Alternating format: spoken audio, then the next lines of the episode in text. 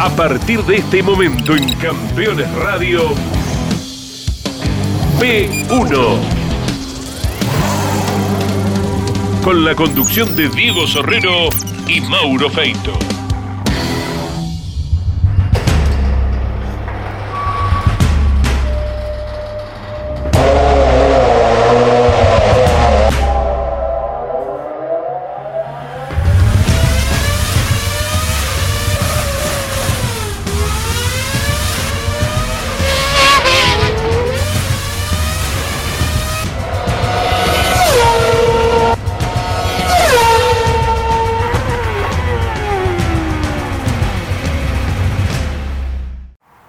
¿Qué tal amigos de P1? Bienvenidos a lo que ya es casi el fin de la gira por Estados Unidos en estos programas que hemos intentado llevar lo mejor del automovilismo norteamericano. Bueno, hubo dos bases, dos ciudades donde se generó la mayor cantidad de material, Indianápolis y Detroit. Ahora vamos a ir nuevamente a Detroit. En las afueras de Detroit, cuando mm, eh, planificamos junto con Diego este viaje, surgió un tema. Eh, General Motors, con su base en Detroit, tiene muy cerquita ahí un socio estratégico en el motorsport ideal para llevar un modelo, el Corvette, a tantas victorias.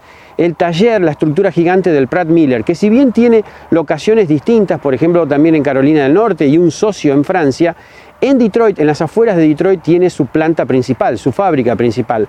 Uno de los negocios es el motorsport y después trabajan incluso para la defensa del gobierno de los Estados Unidos y demás, haciendo diversos vehículos. Están en la parte de los vehículos autónomos. Es una empresa realmente gigante con mucha historia. Pero eh, lo que nos importaba a nosotros era eh, dónde se fabrica el Corvette más exitoso, el Corvette más veloz del planeta y que maneja justamente un argentino, Nicolás Barrone. Los voy a poner en situación en, época, en tiempo ¿no? de esa nota. Faltaba una semana para que los autos largaran en las 24 horas de Le Mans. Eh, había una gran expectativa. Eh, Brandon Whitmer, eh, el vicepresidente del motorsport de la compañía, lo va a contar en este programa la importancia de Le Mans. Bueno, Ben Johnson, el director técnico que al otro día viajaba hacia Le Mans. ¿Qué pasó en Le Mans? Bueno, ganaron. Pero fue casi milagroso lo que ocurrió porque estaban dos vueltas atrás. Nicolás Barrone la rompió eh, realmente volando y yendo muy pero muy rápido para darle el auto finalmente a Nicky Katzburg para que defina la competencia. Y luego llegaría el título de Monza. Así que en este programa será una mezcla de algo muy importante. ¿Qué es lo importante? Lo importante es haber ganado las 24 horas de Le Mans. Nicolás Barrones seguramente será elegido uno de los pilotos del año aquí en el automovilismo argentino. Y hay carreras que mm, tienen a veces tanta o más importancia que un título en esa misma categoría. Ganar las 500 millas de Indianápolis eh, para, para, Marcus Ericsson el año pasado fue casi tan importante como ser campeón de IndyCar. Lo mismo pasa con las 24 horas de Le Mans, por el prestigio, por la historia porque tu nombre aparece en otro libro, en un libro gordo, en un libro dorado. Las 24 horas de Le Mans son algo sagrado para un piloto. Y Nicolás Barrone se pudo dar ese, ese gusto, eh, ha tenido muchos éxitos y yo creo que lo vamos a seguir teniendo arriba de un auto de General Motors el año que viene. Bueno, siéntese, como siempre digo, tranquilo, nos vamos a meter donde se fabrica, donde se hace este Corvette en primera parte, digamos, es un, es una, es una, es un programa dividido en dos etapas y después una gran entrevista donde Nicolás Barrone, ya campeón luego en Monza, va a contar con nivel de detalles desde que llegó el auto hasta la bandera cuadros la victoria en las 24 horas de Le Mans.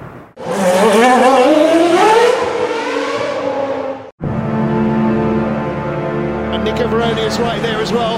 If Veroni plays his card right, he might get by both of them. Out there, the slipstream after that fantastic exit from the Ascari chicane. He now gets in the slipstream of the other Porsche in front and gets the job done. That's one of them down. And that is your one, two, three in GTE AM.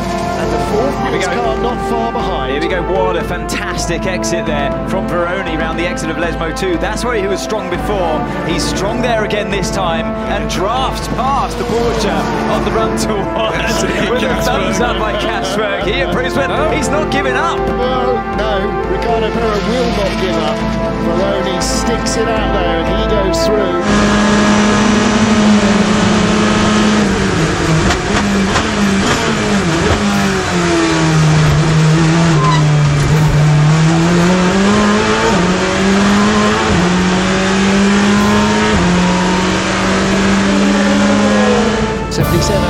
Proton winning GTEM as the 33 Corvette took the championship title with a top five finish.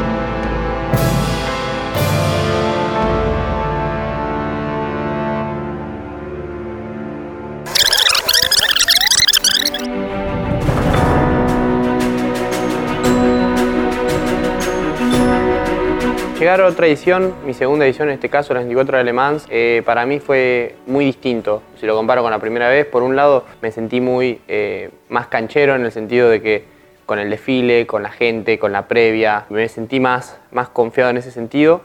Pero por otro lado, el año pasado yo no tenía la presión que tuve este año, que fue correr por una fábrica, eh, que todos ir como candidato, que todos te estén mirando con chances de, de poder hacer un buen resultado y, que obviamente la fábrica tenía como objetivo ganar en la despedida de, del Corvette C8R de este modelo. Entonces para Corvette eh, era como el objetivo despedirse, porque ellos ganaron con el C5, con el C6, con el C7 y con el C8 lo, lo diseñaron especialmente para Le Mans y nunca consiguieron la victoria. El año pasado estuvieron muy cerca, este, los chocó en el MP2 cuando venían liderando. Entonces este año volvieron por la revancha y, era la última oportunidad que tenían, ya que GTE desaparece el año que viene, por, cambia por GT3, eh, de, lograrlo. Así que esa presión se, sintió y, y, creo que fue lo más difícil de toda la semana. Uh, welcome to Pratt Miller. This is our, our, headquarters here for our motorsports business. We have buildings around the area and also all around the country. But uh, this is our headquarters, our home base for everything we're doing in motorsports. You can see some of our historical properties here. The Cadillac ATS that were raced in uh, Pirelli World Challenge, extremely successful. Some of our older uh, wind tunnel models, so our history and, and, aerodynamics, and bringing kind of the, the latest technology and aerodynamics to the GT platform. It's really been an enabler for our success here. Uh, one of the most historical cars, the, the front engine Corvette C6 here. Um, this particular car won a number of races. This platform of car won at uh, Le Mans and all around the U.S. Highly successful and probably one of the more iconic cars because of the sound and the way that it performed on track.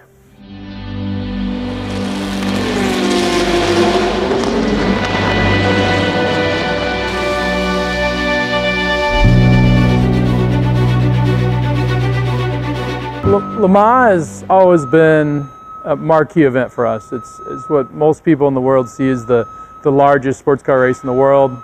Ton of heritage. This year marks the 100th anniversary of the, of the first 24-hour Le race. And now that we've been there for 23 years, it's, it's a huge part of our season, a huge part, huge part of our history. And you know, when you arrive there, it's, it's as you know, a very global race. You know, there's, there's fans and teams from all over the world cheering for their favorite teams and representing their countries. And so for us, it's, it's the best of the best. You know, the competition is always very stiff. Uh, in 23 years, we've won the GT category eight times, which we're extremely proud of. Um, but there's been a lot of tough losses in there as well. You know, it's a, it's a challenging track, it's a challenging environment. 24 hours at any track is certainly difficult, but with the 8.2 mile track, in, in Le Mans, there's a lot of things that can go wrong, and it's usually how you adapt to those and overcome those challenges and keep pushing to, to victory. Dos semanas antes de, de la carrera estuve eh, en el simulador en Charlotte, en, en, el centro técnico de General Motors, donde tienen los simuladores, este, donde bueno, estuvimos haciendo la previa de Le Mans, eh, trabajando dos días con, con, con Nicky Katzburg eh, y los ingenieros, eh, tema del setup, eh, obviamente ya empezamos a ver tema de estrategia, cosas que se trabajan ya en el simulador, preparando la carrera y ahí ya un poco que, eh, si bien no se habla tanto, pero uno ya empieza a sentir que se acerca la carrera grande, ¿no? La, the big one, como dicen en el equipo, este, los americanos, y bueno, que es la carrera que, que todos quieren, quieren ganar y que ellos principalmente pusieron mucho foco. Entonces creo que también con 22 años y mi primer año eh, en el equipo, tan solo con tres carreras antes, eh, empecé a sentir ese, esa, esa, esa, presión y, y, y esa, esa, cosa especial que se genera. Yeah, Nico has been a huge asset to the team.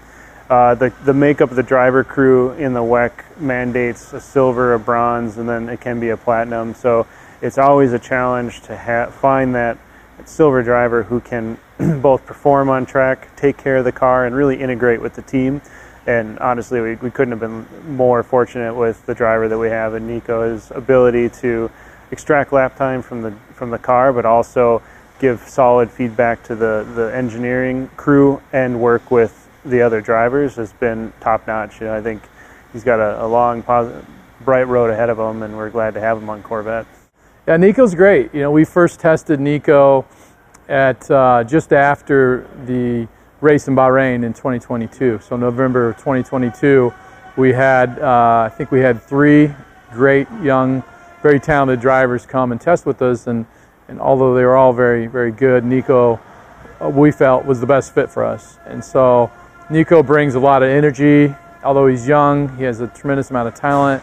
He's a great listener and a, a great fit with the team. You know, he he takes great direction and always uh, looking to learn more from his fellow drivers and from the engineers and from the team, and brings a full effort with every event we have.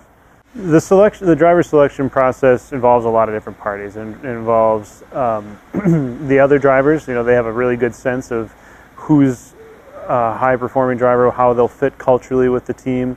Uh, General Motors and understanding how the driver will work with the whole ecosystem of, of General Motors racing.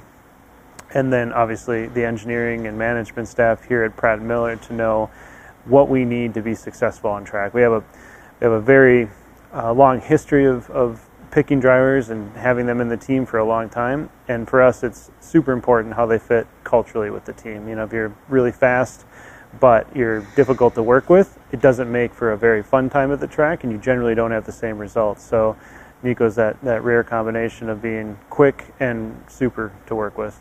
You know, Nico's very first race with us was the WEC race in uh, Sebring, March of 2023, which we won. And I think that was uh, a pretty great start with Nico and, and his teammates with, with uh, Ben Keating and Nikki Katzberg. And so they went on to win the second race as well and uh, finished strong second and third race. Nico being as young as he is and as mature as he is behind the wheel, I think really shows how bright of a future he has ahead of him, and you know, ideally a long, a long time here with us at Corvette.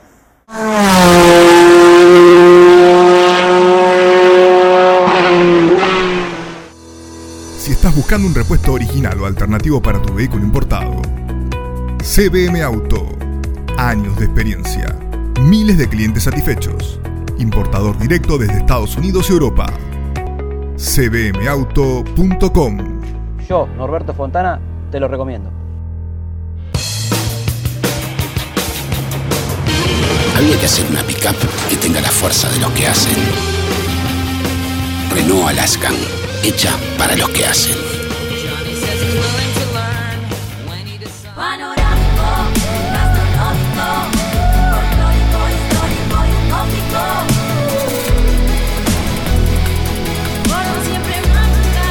Agencia Córdoba Turismo, Gobierno de la Provincia de Córdoba.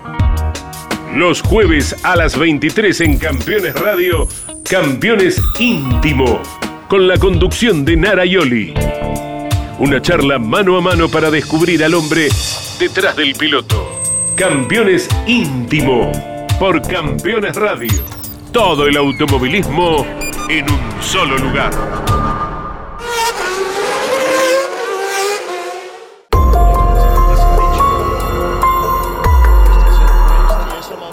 Las pruebas eh, arrancaron el día domingo con, el día de test, donde eh, arrancamos complicados. Eh, obviamente Le Mans es una carrera especial porque el circuito no se usa mucho durante el año y está muy verde, como se dice, está muy, muy, muy sucia la pista.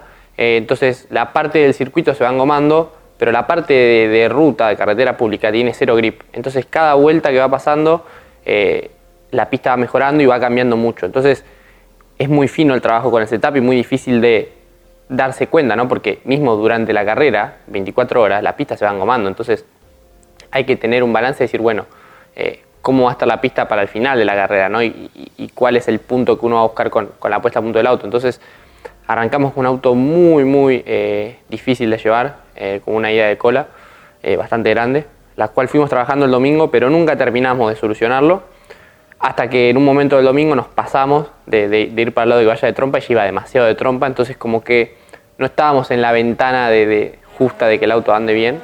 Eh, así que bueno, pasó el domingo, eh, obviamente el auto sin problemas, todo bien.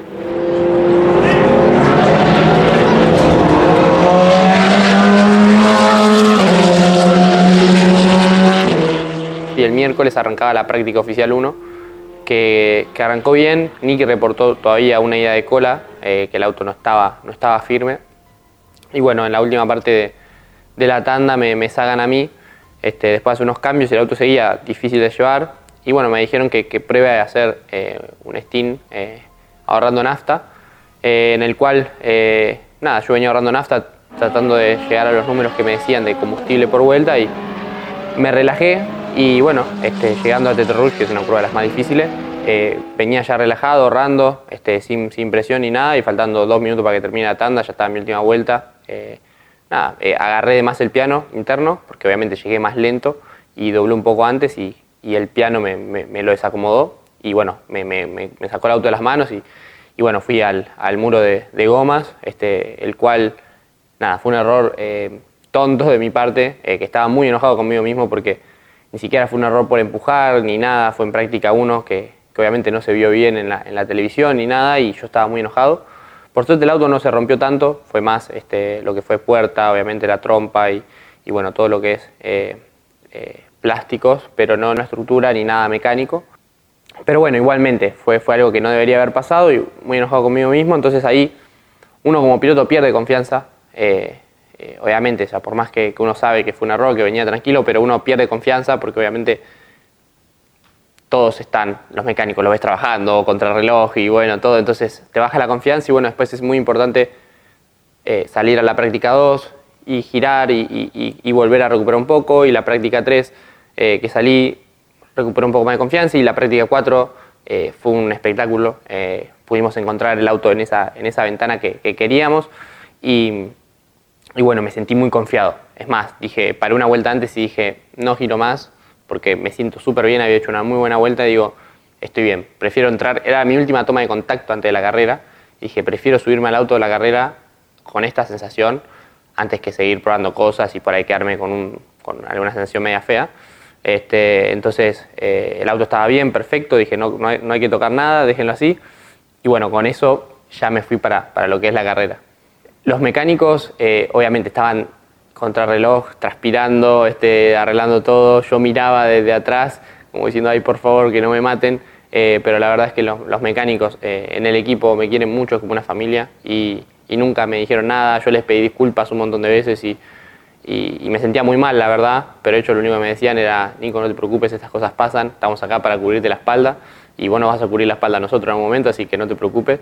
Y, bueno, eh, eso me hizo sentir muy bien, la verdad, porque nadie me miró con cara mala, eh, nadie me, hizo algún comentario negativo, todos eran apoyo y, para recuperar la confianza, así que eh, la verdad que en ese sentido unos genios. Entre medio de las pruebas, eh, el equipo contrarreloj pone el auto a punto para la clasificación y Nicky clasifica tercero en la clasificación y después en la Hyperpole, eh, que bueno, que entraban los ocho primeros de la clasificación, eh, Ben eh, tenía que hacer la clasificación y bueno, hace un, un- vueltón, la verdad, que nos pone en la pole.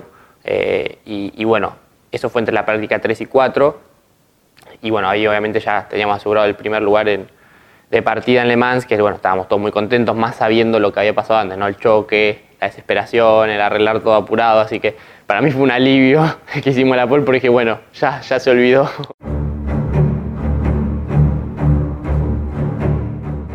The centenary Le Mans 24 Hours NBA star LeBron James waving away the 62 car field. Se larga la carrera, eh, arrancamos bien, Nicky era el que el encargado de largar, este, hace una buena largada y bueno, un poco de diferencia. Eh, después tuvimos un problema con un amortiguador, este, que bueno, que, se rompió. Eh, y bueno, tuvimos que parar a, reparar, meter el auto en el garage y bueno, los mecánicos muy rápido se dieron cuenta de dónde venía el problema. Entonces lo cambiaron así todo, perdimos dos vueltas. Este, y bueno, obviamente, en ese momento pensamos que la carrera se terminó. Si bien faltaban como 20 horas o 19 horas y media, nosotros pensamos que la carrera se había terminado. Y, y bueno, dijimos, bueno, al menos mi mentalidad era, vamos a buscar puntos para el campeonato, porque el Le Mans no deja de ser una carrera que cuenta para el Mundial. Este, y bueno, después obviamente eh, salí yo, eh, después de eso, es cuando se larga a llover justo con goma, con goma de lluvia, después, mientras estaba girando, que venían recuperando tiempo, para, ese fue un momento muy loco de la carrera, para la lluvia, y yo pido, soy uno de los primeros que pone slicks, porque la pista yo ya vi que estaba para, para poner slicks. Ese cambio nos hizo ganar mucho tiempo eh, en, ese momento, porque después todo entraron a cambiar por slicks, y nosotros ya estábamos, fuimos uno de los primeros. Entonces, ¿cuál fue el problema ahí? Que ahí yo pregunté antes de cambiar por slick, digo, no, no se espera más lluvia, ¿no? Como diciendo, porque si va a llover o se espera algo más de lluvia, dije, bueno, eh, sigamos con, con, mojado. No, me dijeron, ya no hay más lluvia por el resto de la carrera. Bueno, tengo que poner slick y hago, no sé, un steam. Y cuando estoy llegando a las curvas Porsche me dicen, Nico, ten cuidado que hay leve lluvia en las Porsche. Bueno, obviamente me lo tomo con calma. Y bueno, hago una vuelta que estaba medio garbando. A todo esto venía jugando con el, con el porque el Mans es muy largo, entonces hay una parte que llueve, otra que no. Entonces apagar el limpiaparabrisas y si no, si no caían gotas, dije, bueno, acá está seco, puedo empujar, por más que, que uno veía, no si estaba mojado o no, pero bueno, iba jugando con eso. Cuando veía que caían más gotitas, bueno, ahora sí necesito limpiaparabrisas, entonces iba jugando con eso para darme cuenta el estado de la pista. Todo esto con slicks.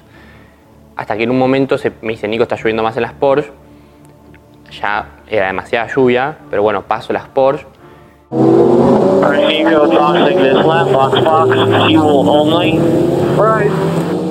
Y me dicen, paramos esta vuelta para poner eh, goma piso mojado. Bueno, cuando estoy por entrar a boxes, me dicen, quédate afuera, quédate afuera, quédate afuera, que en el sector 1 no, no llueve tanto como, como pensamos. Me, me quedo afuera, hago la última parte que estaba mojada. Cuando llego al parcial 1, a la curva 3, me acuerdo, se cayó el cielo. Pero me acuerdo que no me vio más, que era una, una pared de agua cayendo. Venía a 50 kilómetros por hora. El auto haciendo aguaplano, o sea, las ruedas no tocan el piso. Venía surfeando en la pista. A todo esto había autos que habían parado, hipercars y, y GT que, que habían puesto goma ya de lluvia. Y yo venía a 2 por hora, derecho en Mulsanne, a 50, 60 kilómetros por hora, y el auto venía flotando. Había momentos que venía y de golpe flotaba, flotaba, flotaba.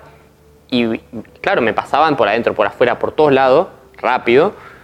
Y, por ahí si yo venía flotando y me movía un poco más, por ahí hacía un desastre en la recta. Y bueno, ahí fue un momento que fue súper... Eh, la verdad tuve mucho miedo, uno de los momentos que más miedo tuve a un auto de carrera. No sé cómo pude traer de nuevo el autoboxes. Todo lo que habíamos recuperado lo habíamos perdido en ese momento. Este, entonces quedamos de nuevo a dos vueltas la idea de esa estrategia fue, bueno, nos quedamos afuera y, esperamos un safety car, que este año Le Mans, con las reglas del nuevo safety car, vos recuperás una vuelta como es en IMSA. Entonces, si nosotros nos quedamos afuera y salió un safety car, recuperamos una vuelta. Este, y esa era la, la, la, la, estrategia, pero claro, como yo le dije después a los ingenieros, sí, pero no pensaron que yo podía causar el auto de seguridad, porque estaba imposible. Entonces me sentí, sí, muy asustado, este, que bueno, me pasaban me pasaban todos y, yo venía en quinta a 60 km por hora con miedo de apretar el acelerador y flotando en la pista, era una, una, cosa de locos. Tuve suerte que hubo un par de slow zones, eh, sectores donde íbamos 80, entonces no me lograron hacer tanta brecha. Ahí entré, cambié a, gomas, cambiamos a gomas de piso mojado, se subió Nicky. Bueno, ahí yo me bajé del auto. Eh, después hicieron Ben y Nicky una parte de la noche, donde yo me fui a dormir. Eh, la verdad, me costó mucho dormir. La adrenalina fue este, tanta en ese momento y tanto susto y tanto más la presión que ya venía generada de, todos estos, estos, estos días, de 10 días ahí en Le Mans y, bueno, fue muy, muy duro este, todo eso y como que me costaba dormir, me acuerdo que me levantaron y, y, uno estaba, viste, que pensás que estás arriba del auto, viste, fue, fue este, difícil. Pero bueno, cuando yo me levanto justo tuvimos suerte a la noche y tuvimos un safety car que nos hizo recuperar una vuelta nos pusimos en la vuelta del líder, a eso de las 4 o 5 de la mañana, pero estábamos a 3 minutos y pico, pero en la vuelta del líder. Eh, y bueno, ahí es donde, bueno, después me subo yo de 4 o 5 de la mañana a 7 y media y hago un steam que fue eh, muy rápido, muy rápido, donde recuperamos un montón de tiempo. Eh, también una estrategia que hicimos con la nafta, que terminó haciendo una parada menos que todos, y eso también nos dio más margen a lo último, por eso la diferencia que sacamos a lo último. Em, en ese steam, en ese steam fue muy rápido, pero todavía la pista estaba, había estado medio mojada, medio verde, entonces la pista no estaba tan, tan bien. Fue muy rápido comparado con el resto, pero no los tiempos que se habían hecho al principio de la carrera cuando la pista estaba seca. Eh, y bueno, después de eso se sube Nicky. Ben ya había terminado su tiempo de manejo. entonces ya quedaba afuera y era básicamente un, un ida y vuelta entre Nicky y yo. Y cuando después de esos dos stints de Nicky me vuelvo a subir yo, a esos de las 12 del mediodía, ahí estábamos segundos o terceros, creo, si no me equivoco. Y bueno, cuando me suben ese stint este, de, las 12 del mediodía, eh, bueno, ahí sí, eh, la pista ya había agarrado más grip, este, el auto iba mejor con el calor, a la noche teníamos una idea de trompa con el frío, normalmente obviamente el motor respira mejor a la noche y normalmente los tiempos salen a la noche o en ese momento, que yo esperaba que sea 5 o 7 de la mañana, pero cuando levantó temperatura la pista nuestro auto rotaba perfecto, había quedado, eh, es lo que yo decía, ¿no? ¿En qué momento querés el auto perfecto de la carrera, ¿no? Cuando se van gomando y demás, y como que el domingo a esa hora eh, el auto había quedado eh, punto caramelo, como se dice, y, bueno, eh, me permitió hacer un stint también súper rápido, que ahí es donde hago dos vueltas seguidas, el récord de vuelta, este, que, bueno, que batiendo mi propio récord y, también descontando muchísimo, muchísimo. A todo esto también en mi segundo stint, porque hice doble stint, ahorrando nafta, lo cual después nos permite este, hacer una parada menos, que era lo que nos faltaba. Obviamente me dicen, nosotros tenemos en el dash, un, digamos, eh, en vivo el consumo de nafta que vamos a tener por vuelta, este, que eso va cambiando constantemente. Cada vez que ahorramos va bajando del promedio que, está seteado ahí y como referencia. Y bueno, eso nos permitió ahorrarnos una parada. Y después, este, nada, después de ese segundo stint, eh, mi último stint, bueno, ya la idea era dárselo a Nicky. Eh, los últimos dos para que él defina la carrera, este, donde bueno, ya yo ya había entregado el auto puntero, lo único que había que hacer era este, llegar y, bueno, eh, tratar de estar afuera de los pianos, ¿viste? cuidarnos de todo, si bien no teníamos tanta diferencia, pero sabíamos que con esa parada que estábamos desfasados íbamos a, extenderla. En el cambio de piloto eh, duran más o menos eh, entre 15, 20 segundos lo que lo hacemos, este, y Nicky cuando estoy atando me dice, eh, en ese momento que uno está, yo estaba desesperado, me bajaba adrenalina, todo, y lo estaba tratando, me dice, me mira y me dice, legend, me dice, ¿viste? Y bueno, no te voy a negar, yo seguía haciendo lo mío, pero bueno, sonreía dentro del casco como diciendo, bueno, bien, hice bien mi trabajo. Entonces lo termino de atar todo, pongo la, red y cierro la puerta y me voy para, para, para los boxes. Eh, y cuando entro al box, que los mecánicos terminan de hacer la, parada, bueno, empiezan todos a abrazarme, este, es lo que cuento yo, ¿no? que es una familia, eh, los mecánicos, todos, y bueno, me abrazaban todos, me, se reían, me decían que bueno, que, que hecho un trabajo perfecto, que gracias, que, que bueno, que habíamos tenido el problema del amortiguador, como dice, como decían que yo eh, los hice trabajar el miércoles, nos hicieron trabajar a nosotros en la carrera por, el problema ese que tuvimos, entonces, este, nada, eh, es muy linda la relación y bueno, me sentí aliviado que mi trabajo estaba hecho pero bueno, ahí es donde también decís, bueno, ahora queremos ganarla, ¿no? Porque quedaban dos horas y fueron las dos horas más largas de mi vida. La parte final eh, me fui ya para el box eh, con todos los mecánicos y bueno, estábamos, eh, se vio mucha tensión porque ellos el año pasado estuvieron muy cerca de ganarla y, bueno, fue una gran decepción para, para Corvette lo que pasó, que bueno, no fue su culpa, los chocó un LMP2 cuando venían liderando y faltando creo que dos horas, dos horas y media. Entonces como que estaban, viste, con esa cosa del fantasma de lo que había pasado y bueno, eh, yo sufriendo, todos sufriendo, este, todos ahí juntos en los boxes, pero nada, este, por un lado con mucha confianza de que bueno, Nicky estaba en el auto y que, sabemos lo que sabe, lo que tiene que hacer y tiene muchísima experiencia, entonces nada, tranquilos por ese lado, pero bueno, es automovilismo y nunca sabe qué puede pasar. Y bueno, en el momento que dicen última vuelta, eh, nos vamos todos corriendo a la, a la, a llegada, digamos, al paredón de boxe y bueno, nos colgamos todos del, del, paredón y bueno, y, nos asomamos cuando pasó Nicky, que bueno, Nicky pasó obviamente tirando corte con el, con el Corvette y, teníamos todos banderitas de Estados Unidos eh, y entonces lo flameamos así eh, cuando, cuando pasó, la verdad fue un momento muy emotivo, este, todos llorando, este, un montón de gente eh, y, bueno, la verdad que da, dio mucho gusto, obviamente ganaste Le Mans, no siempre da gusto, pero ver a todos los chicos, a mí me emocionó eso, ver a los mecánicos, este, ver a los ingenieros, por la buena relación que hay y por lo bien que se llevan todos y, por ese, ese, buen clima de buena gente, este, que, que, que hay veces que uno dice un equipo oficial todo súper viste eh, duro o todo súper este, frío y no, estructurado, sí, esa es la palabra. Y, y no, ellos no, al contrario, súper eh, eh, cálidos, todos llorando, de verdad tienen pasión por, por lo que hacen y quieren que el auto gane y, eso, eso me, hizo mucho, mucha ilusión y me puso muy contento. Para llegar al podio fue muy difícil porque explotaba de gente en los boxes. Eh, bueno, yendo al podio me crucé con Pechito, eh, que bueno, me felicitó, eh, justo me crucé justo en, el frente, cuando pasamos por el frente del boy de Toyota, me felicitó. después no, no, no, había mucha más gente porque bueno, fuimos derecho, después estuvimos un tiempo esperando ahí en, cuando Nicky llegó, que bueno, nos abrazamos todos y, y bueno, fue muy emotivo. Este, después, bueno, fuimos obviamente a, esperar el podio porque subían primero los hipercar, eh, después los LMP2 y después nosotros. Este, y bueno, nada, todo ese momento fue, fue muy especial. Yo estaba obviamente mucho más aliviado y no entendía mucho lo que estaba pasando.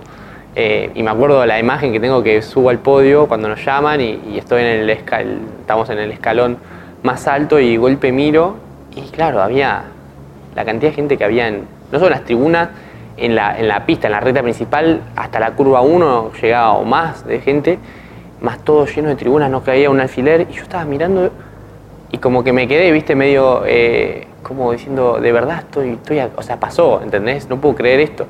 Y como que me quedé un tiempo diciendo, esto es real, esto es real. Y, bueno, fue muy loco, la verdad, esa, esa, imagen que tengo en la cabeza de ver toda la gente.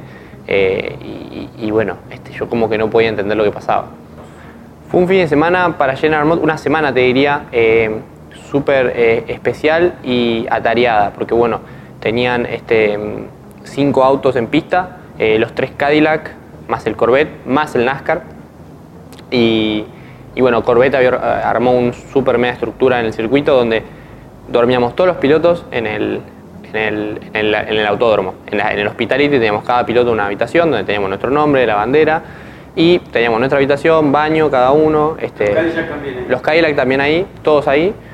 Y bueno, nada, entonces se armó como una familia en cierta forma, lo cual fue muy divertido y muy loco también porque, este, nada, era bueno, a qué hora desayunamos y entonces nos levantábamos entre todos con los de Cadillac, con los de, bueno, con Jimmy Johnson, con, con Baton, este, después, eh, eh, por ejemplo, no sé, a la noche, era noche de Mario Kart, eh, Nicky se había llevado una Nintendo, eh, la Nintendo la, vieja, la de la primera, cuando yo no había nacido. Y, nada, este, llevaba la Nintendo, entonces la conectamos a un, en un cuarto que había, que había sillones y demás. Lo conectamos ahí con el HDMI y jugábamos al Mario Kart. Y nos quedamos horas y se ponía intenso porque éramos todos pilotos. Y por ejemplo, nada, tengo la imagen de estar jugando al Mario Kart con Nicky Katsburg, Alex Sims, Air eh, Jimmy Johnson, Jordan Taylor. Eh, Baton no vino a jugar al, al, Mario Kart, pero con Baton miramos la IndyCar el domingo a la noche en Detroit. Eh, nos quedamos Jimmy Johnson, Rockefeller, Baton, Nicky Katsburg, Alex Sims, Van der Sande, todos mirando la IndyCar. Este, y bueno, tengo la imagen de estar ahí y de golpe estar hablando con Jimmy Johnson como si fuera un amigo de toda la vida y me contaba cosas de la Indy, cuando él estuvo con Chip Ganassi, de diferentes cosas, cosas de anécdotas de NASCAR, Baton contando las anécdotas cuando estaba en Brown GP ese año que salen campeón con ese equipo que salió medio de, la nada, entonces eh, de golpe, viste vos, yo estaba sonriendo solo porque yo no puedo creer que estoy viviendo esto, más allá de la carrera, estar hablando con esos chicos que Baton salió campeón del mundo de Fórmula 1 cuando yo, el año que yo debuté en karting, entonces para mí era irreal, impensado estar hablando con ellos.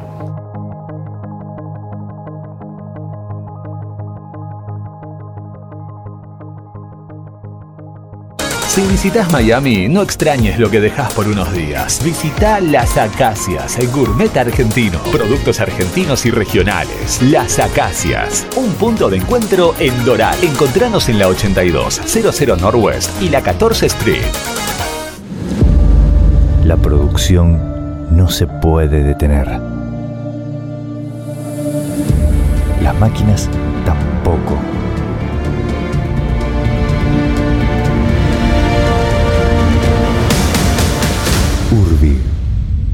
Ingeniería Industrial. Campeones. La revista de automovilismo. Toda la actividad nacional e internacional con la información más completa y las mejores fotografías. Campeones. Conseguila en formato digital los lunes posteriores a cada fecha de turismo carretera o los martes en todos los kioscos del país. Todos los viernes en Campeones Radio. Fórmula Fórmula 3 Radio. Un programa dedicado íntegramente a la información de la Fórmula 13 Metropolitana, la categoría de monopostos más importante del automovilismo en Argentina. Fórmula 3 Radio. Con la conducción de Andrés Galazo. Todos los viernes a las 15 en Campeones Radio.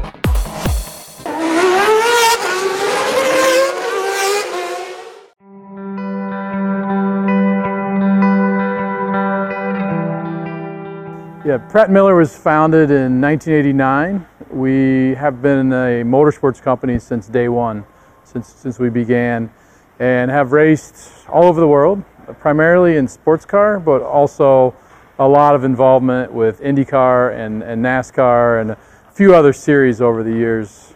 Uh, we continue to be very involved in motorsport, uh, probably best known for Corvette racing. This is, uh, we started Corvette racing in 1997 as a development program with our first races in 1999. Um, since then, we've been to Le Mans. I believe this is our 23rd year at Le Mans. Uh, we've won eight GT category wins at Le Mans, so we're very proud of that and excited to be going back there uh, this week. So the team is actually already in Le Mans at this moment. This is still the home base for the team, so our mechanics, our engineers, our team managers are all based out of this Michigan facility uh, with the cars. But with the WEC schedule, the cars spend much of the season traveling uh, around the world. So here you kind of see our, our rolling uh, workshop. Every IMSA race we go to in the U.S., we'll bring two trucks that house the cars, the spares, engineering, drivers, uh, engine team, kind of team management. Um, obviously, there's a lot of optimization just goes into this. How do you pack everything you need into two trucks and get it to the track reliably and safely. So for the for the WEC, which is obviously global racing in multiple continents, uh, we're not using transporters like we have here. Um, in the U.S., when we have a race in Florida, we'll we'll use some of our trucks to go down there with. But generally, then everything is packed into crates and transported by DHL, which is set up by the FIA to support uh, that race series. So in Europe, we have a partner that we'll work with to warehouse um, the cars and the equipment during the European stretch of races, like we are now in Le Mans, then we go into Monza, just having come from Spa. And so we've set up a home base in France uh, with our partners at Labre Competition, uh, who have been with us uh, for many years in various forms, uh, racing Corvettes for many years, and then still supporting us, and, and members of their team are part of our Corvette racing team to travel the world with. So for the European events on the WEC series, um, we're based out of their facility in France. We do cart maintenance there. We keep a spare car in their facility, uh, spare parts, and then we use um, their trucks and trailers to travel through the continental European events. Uh, from there, we work with the WEC series, with DHL, and shipping and container shipping our cars and spare parts and equipment across to the various events from Japan and uh, Bahrain and once we then go to what they call flyaway races, everything is in those containers and you don't see it between events. So the equipment will go from uh, Japan to Bahrain, and you'll see it in Japan, but you won't be able to service the cars or do anything with it in that span between. You get them when you show up there at the next event and you're doing your preparation that you would do here in the shop. You're doing the days ahead of the race. So it's quite a different logistical challenge um, luckily, the, the WEC has done quite a nice job in helping the teams organize that, but it's also up to the team to make sure that they have the right equipment, it's well organized, and when they get to the track, it's highly efficient. Yeah, we've had a long-term strategic relationship with General Motors and, and the Chevrolet brand. Uh, we continue to have that with the Corvette racing program, and very proud of that history and heritage and all the success we've achieved together. Uh, for many years, we've supported other programs outside of, of Corvette and the sports car world, including uh, supporting the Chevy IndyCar program uh, since about 2012.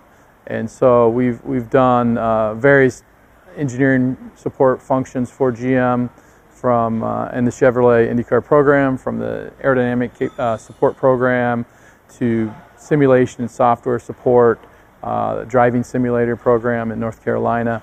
and a number of other different special projects that we supported for GM and, and the Chevrolet brand.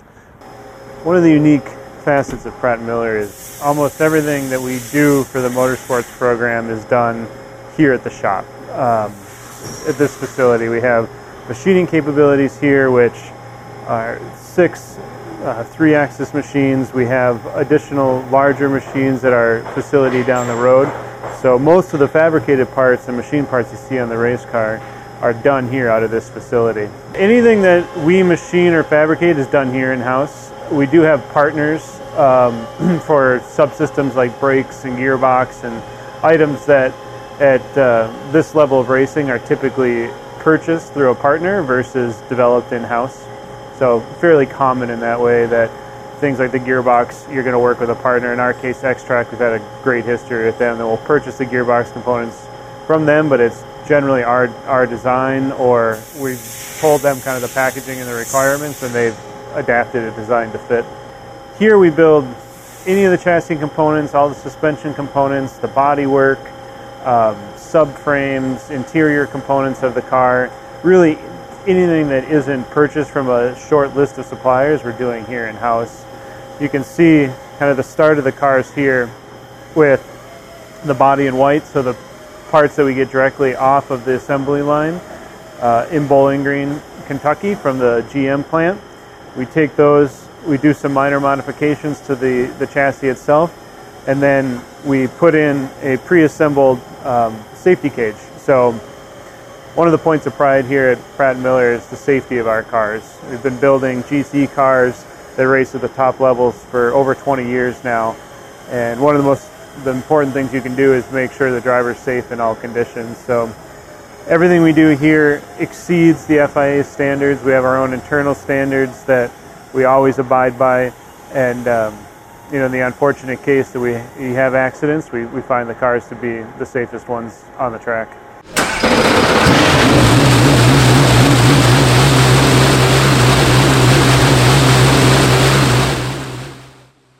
Queridos 20, te voy a contar un poco sobre los 30. ¿Recordás esas noches donde bailábamos hasta que salga el sol?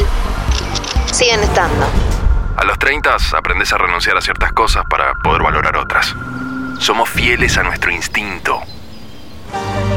Y en el amor, no te preocupes, te aseguro que te volvés a enamorar. Y podría continuar, pero no quiero ser de los que mandan audios de más de 30 segundos. Peugeot 208. El futuro nos atrae. Si tu misión es mejorar la rentabilidad de tu flota de transporte pesado o tu maquinaria agrícola, VM Racing es tu aliado perfecto. Optimización de inyección electrónica, soluciones inteligentes al servicio de la potencia y el torque de tu motor. Porque tu cosechadora debe cosechar, porque tu camión debe transportar. VM Racing, nos vas a recomendar. Desafía tus límites. Tonino es tu mejor opción. Si de bicicleta se trata, acércate a Tonino, el surtido más amplio y una gran variedad de productos. 35 años de trayectoria. Visítanos en nuestras dos sucursales, Lomas de Zamora y Lomas del Mirador. Seguinos como Bicicletas Tonino, www.bicicletastonino.com.ar. Rus Seguros es la primera empresa en ofrecerte asegurar tu moto 100% online y de la manera más simple. Rus Moto, cotiza, elegí la cobertura y contrata 100% online. En cualquier momento y en cualquier lugar. El seguro de tu moto al alcance de tu mano. Rus Moto de Rus Seguros. Asesorate con un productor o contrata en Rus Moto 100% online.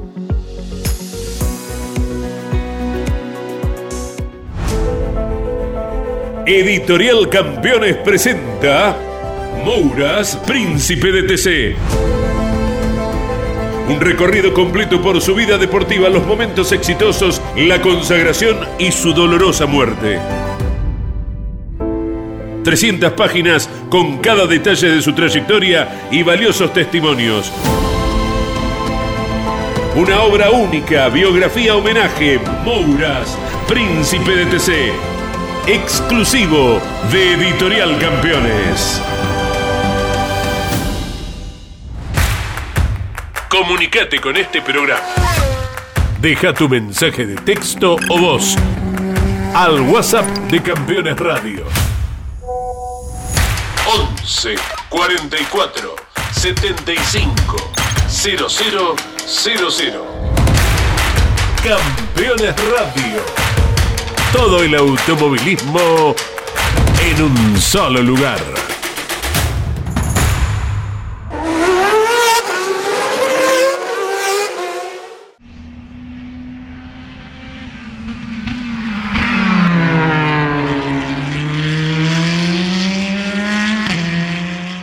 So the new Corvette GT3 program represents a, a new chapter in, in, racing for us, uh, specifically with the Corvette program. It's been a, unique change for us. Um, our intent is to continue to race uh, out of Pratt Miller, the factory team or the factory supported team, but also to uh, support customers around the globe. So typically we, we build two to four Corvette race cars a year maximum uh, for our own consumption over the history of the, the program, but going forward with a FIA GT3 homologated car as part of those regulations, we will be selling a minimum of 20 cars to customers, global customers, over the, the time frame of about two years. So through the end of 2025, we'll design or we'll build 20 cars here in, in Michigan and then ship those to customers that um, they'll be racing those all over the globe. It is in a similar vein to the GTE cars, the GT Endurance cars that we've made before, the C6, C7, C8. But those cars were um, in, always intended to be uh, factory run cars. So two cars, maybe three cars running, all done in-house here with our engineering staff, our mechanic staff. So you could uh, you could allow them to be very complex, more difficult to service, more difficult to run because you had the expertise here and how, how the GT3 car brings a whole host of new challenges, which has been good for the whole team here. Of the price point is much different. They need to be serviceable, easy to work on, easy to run for a range of um, team sizes and driver experience level, everything from a gentleman driver's kind of first time in a GT3 car to a platinum driver trying to win some of the on the biggest stages around the world. So it's driven a lot of new techniques into how we build the car, and, not just ultimate performance, but also um, being appropriate for the GT3 class, both in cost and serviceability. So it is a new challenge, not just with building the volume of cars more than we ever have before, but also we're excited about the, what we call the customer support program that will be supporting these customers all over the world. Here we have our uh, chassis one of the GT3 test program. This has done the vast majority of our test mileage at this point, uh, nearly 6,000 miles, um, and more to come. We're in a bit of a break right now as Chassis 2 and Chassis 3, along with the support equipment, have made their way over to Europe for the FIA homologation process, which will take several weeks following the Le Mans event. Okay, the homologation process for a GT3 car is primarily physical testing of the engine, the aerodynamics and then a disassembly process to check all the parts against the homologation regulations and the homologation documentation. Um, the chassis, the safety cage, the safety systems are all analyzed um, virtually, so finite element analysis uh, that produces the reports that we will send to the FIA to prove the compliance with, of the safety cage and the crash structures uh, with their regulations and you know our internal expectations of the car to make sure and ensure its safety. Um, it's been a highly successful program. You know, quite a bit of learning along the way uh, due to design changes on the car to meet the the targets of the vehicle, but overall, been exceeded expectations in terms of performance and driver feedback.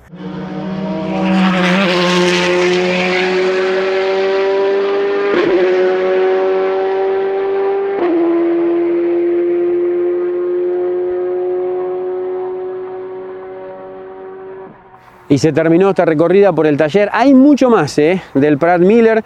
Habrá un P1 extra con el modelo, el Corvette de GT3 que están haciendo para el año que viene. Se van a meter en un sistema de carrera cliente, lógicamente, para vender este auto en diversos campeonatos de Estados Unidos, de Europa y del mundo, del WEC Por eso es eh, todavía un plan a, a indagar qué irá a hacer Pratt Miller si va a seguir teniendo esa estructura oficial aparentemente no, pero sí va a tener uno de estos equipos y ahí recaería eh, Nicolás Barrone para seguir ligado eh, a la marca. Eh, Nico quien ha participado hace poquito con una Ferrari en otra competencia, lógicamente él quiere seguir compitiendo estando en estos autos y la verdad que sorprende por la edad que tiene Nicolás Barrone, la seriedad con la cual ha encarado este proyecto y qué nicho, qué lugar se ha hecho en un automovilismo que es muy pero muy importante y que en la parte final de, la carrera eh, europea de su máximo nivel, Pechito López tuvo la gran oportunidad de su vida de ingresar hace ya tantos años en Toyota y miren todo lo que logró. Campeón mundial, ganador de las 24 horas de Le Mans, Pechito López era algo impensado que llegara ahí. Y es un lugar donde el piloto puede estirar su vida útil realmente muchísimos años, con autos que son una maravilla. Y mm, la seriedad, la, juventud, mire, hay, un dato, hay un tema. Eh, la juventud a veces, en, este tema del, del WEC y de los autos de sport prototipos, eh, juegan en contra. Por eso eh, cuando fue aquel golpe de Le Mans en los entrenamientos, a Nico algunos los miraron medio raro, como diciendo, es súper veloz, pero tendrá esa experiencia, después lo ratificó en carrera. Y el mismo Ben Johnson, que en un momento estaba serio en la competencia, lo abrazó y le dijo realmente te destacaste en esta competencia, ¿no? Es el director técnico quien hablaba aquí en P1. Estén atentos porque va a haber un P1 extra con todo cómo se construye el Corvette de GT3 para el año que viene. Bueno, si bien el año, la semana que viene habrá un gran programa de Dalara, eh, el constructor de los autos de IndyCar, ya va a estar fuera de esta cobertura de ocho programas que habíamos planificado con tantos amigos, con tantas empresas, con tantos sponsors, eh, que ingresaron, muchos de ellos nuevos, muchos de ellos amigos, pero que colaboraron en esta, en esta gran patriada de P1 de hacer un viaje y generar tanto contenido que les ha gustado tanto. Eh, hemos superado las 800.000 vistas en el canal eh, con los programas estos de Estados Unidos hemos superado las 500.000 visualizaciones. Ha sido realmente fantástico lo que ha sucedido, no solo siguiendo a Agustín Canapino, sino también, bueno, esto de, Le Mans, luego lo de, mm, lo de el World of Outlaws, eh, con los fanáticos, con los midget, los midget más veloces del planeta, eh, con la nota con Agustín, con Ricardo Juncos, las carreras, los P1 extra que hicimos desde el autódromo. Eh, realmente muy agradecidos a todas las empresas, que muchas ya lo han hecho, muchas ya nos han apoyado, pero muchas son nuevas y la verdad que ha sido un gran gesto participar de estos dos meses a puro automovilismo estadounidense. Prepárese para la semana que viene porque nos vamos a meter por segunda vez en la historia de P1 en la fábrica de Dalara en Estados Unidos y con los monocascos vamos a estudiar las modificaciones técnicas que se han hecho para seguir mejorando la seguridad de estos autos y especialmente tratar del aeroscreen, esto que es una especie de halo, como tiene la Fórmula 1, pero con una cabina de especie de helicóptero que lo, realmente lo protege mucho al piloto. No me quiero adelantar, ya algo habló Canapino, prepárese para la semana que viene, que se viene el último programa de esta gira, pero repito, muchísimas pero muchísimas gracias a todos los sponsors, amigos, familiares que nos bancaron en este gran, pero gran viaje por Estados Unidos. Abrazo grande y nos vemos la semana que viene.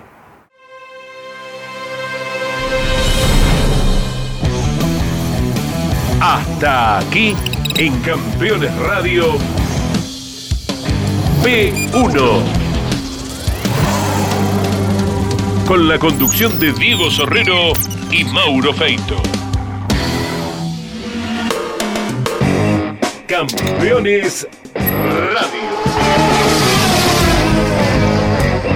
Una radio 100% automovilismo.